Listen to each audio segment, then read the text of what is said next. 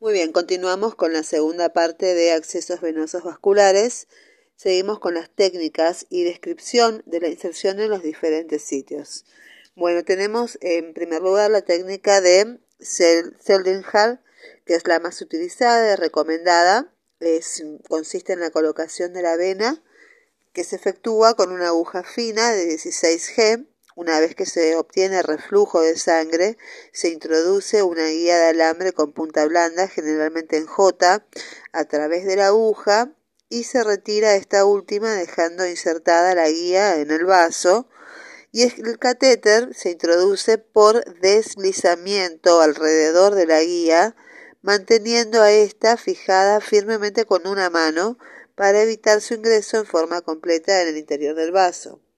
Cuando el catéter penetró la profundidad necesaria según el acceso, se retira la guía que asoma siempre por el conector y debe salir sin resistencia ni arrastre del catéter, el que quedará en posición intravascular. Muy bien.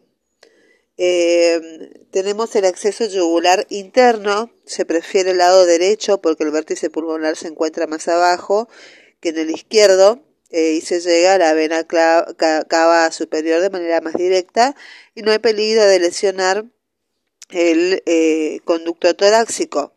Tenemos el acceso posterior que se puede observar en la figura. Aquí hay que introducir la aguja bajo el músculo esternocleidomastoideo a nivel de la unión de los tercios medio e inferior del borde externo, que, es el, que sería el cruce de la vena yugular en el cruce con la vena yugular externa. Entonces se introduce la aguja bajo el músculo esternocleidomastoideo a nivel de la unión de los tercios medio e inferior del borde externo. Dirigir la aguja en sentido caudal y anterior hacia la fosa supraesternal en un ángulo de 45 grados con los planos horizontal y sagital con una angulación posterior de 15 grados en plano frontal. La vena debe alcanzarse no más allá de unos 7 centímetros, con una frecuencia se debe, con alguna frecuencia se debe punzar la arteria carótida y lesionar eh, los nervios que discurren con el paquete vascular nervioso. Tenemos un acceso central que también es llamado acceso anterior, hay que, aquí hay que el médico debe situarse em, en la cabecera del paciente, identificar el triángulo formado por los dos haces del esternocleidomastoideo y la clavícula. En pacientes con cuellos cortos o en personas obesas o muy delgadas, los reparos pueden ser difíciles de obtener y el pulso carotidio se palpa habitualmente dentro del triángulo. La vena debe correr de manera lateral a la carótida. No se recomienda el uso sistemático de una aguja exploradora. Hay que insertar la aguja en el vértice del triángulo, dirigir la punta en el triángulo de 45 a 60 grados en el plano frontal hacia la mamila homolateral. La vena debe encontrarse con no más allá de unos 5 centímetros. Si no se la encuentra, puede retirarse la aguja y redireccionarla hacia medial aunque existe peligro de punzar la carótida. Tenemos también los abscesos subclavio.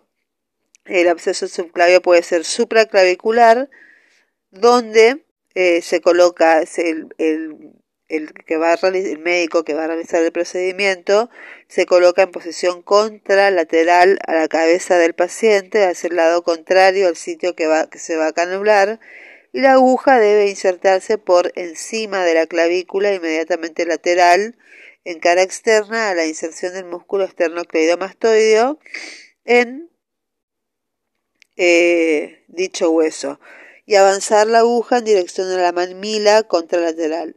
El ángulo de inserción es de aproximadamente 45 grados y la aguja debe avanzar entre 1 y 4 centímetros como máximo, siempre aspirando la jeringa para constatar el ingreso en la vena, así como también una posible complicación como neumotórax.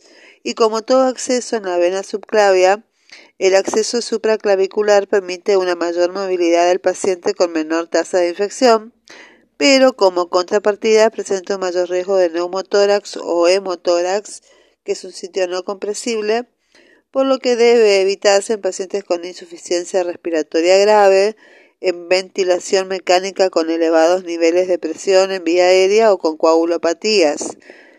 Después tenemos el infraclavicular, eh, que hay que colocarse a un costado de la cama, introducir la aguja por debajo de la unión del, em, de la unión del tercio medio con el tercio interno de la clavícula en dirección al hueco supraesternal, manteniendo la aguja y la jeringa paralelas al plano frontal para evitar lesionar la pleura y en pacientes de gran masa corporal se puede dirigir la aguja a unos 10 centímetros posteriormente hacia el plano frontal. La vena debería encontrarse no más allá de unos 5 centímetros de profundidad. Después tenemos el acceso femoral. Aquí hay que situarse al costado de la cama y separar levemente en abducción ambas piernas eh, reconocer la espina ilíaca superior y la sínfisis pubiana, se delinea así el ligamento inguinal, no punzar por encima de él, identificar el pulso femoral, la vena corre un centímetro medial a la arteria, punzar dos centímetros por debajo del ligamento inguinal y avanzar la aguja con un ángulo de 45 grados en el plano frontal en dirección cefálica.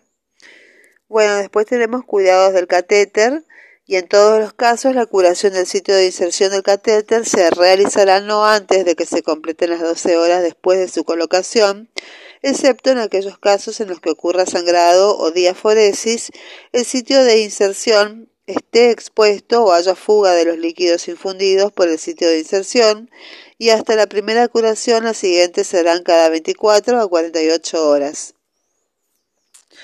Muy bien, y otras técnicas serían técnicas percutáneas sin guía, y es la punción directa con catéter montado sobre aguja metálica.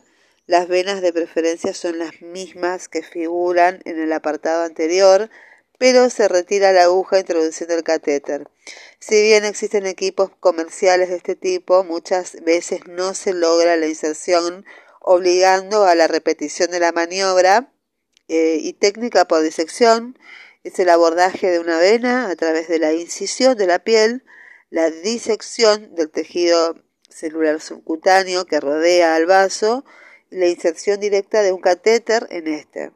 Está indicada cuando ha sido imposible la punción percutánea y su uso se encuentra cada vez más restringido ya que se asocia con mayor incidencia de infecciones por la manipulación de los tejidos.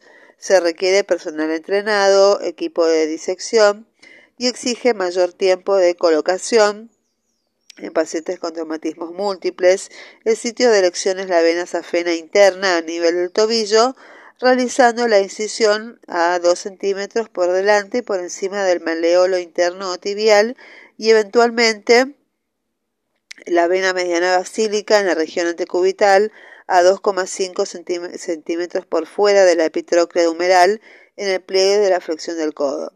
En los casos urgentes se recomienda disecar la vena que se identifique más fácilmente y sin embargo algunos factores pueden influir en la elección. Un ejemplo es la vena yugular externa, fácilmente accesible por ser muy superficial, pero su resultado es poco estético.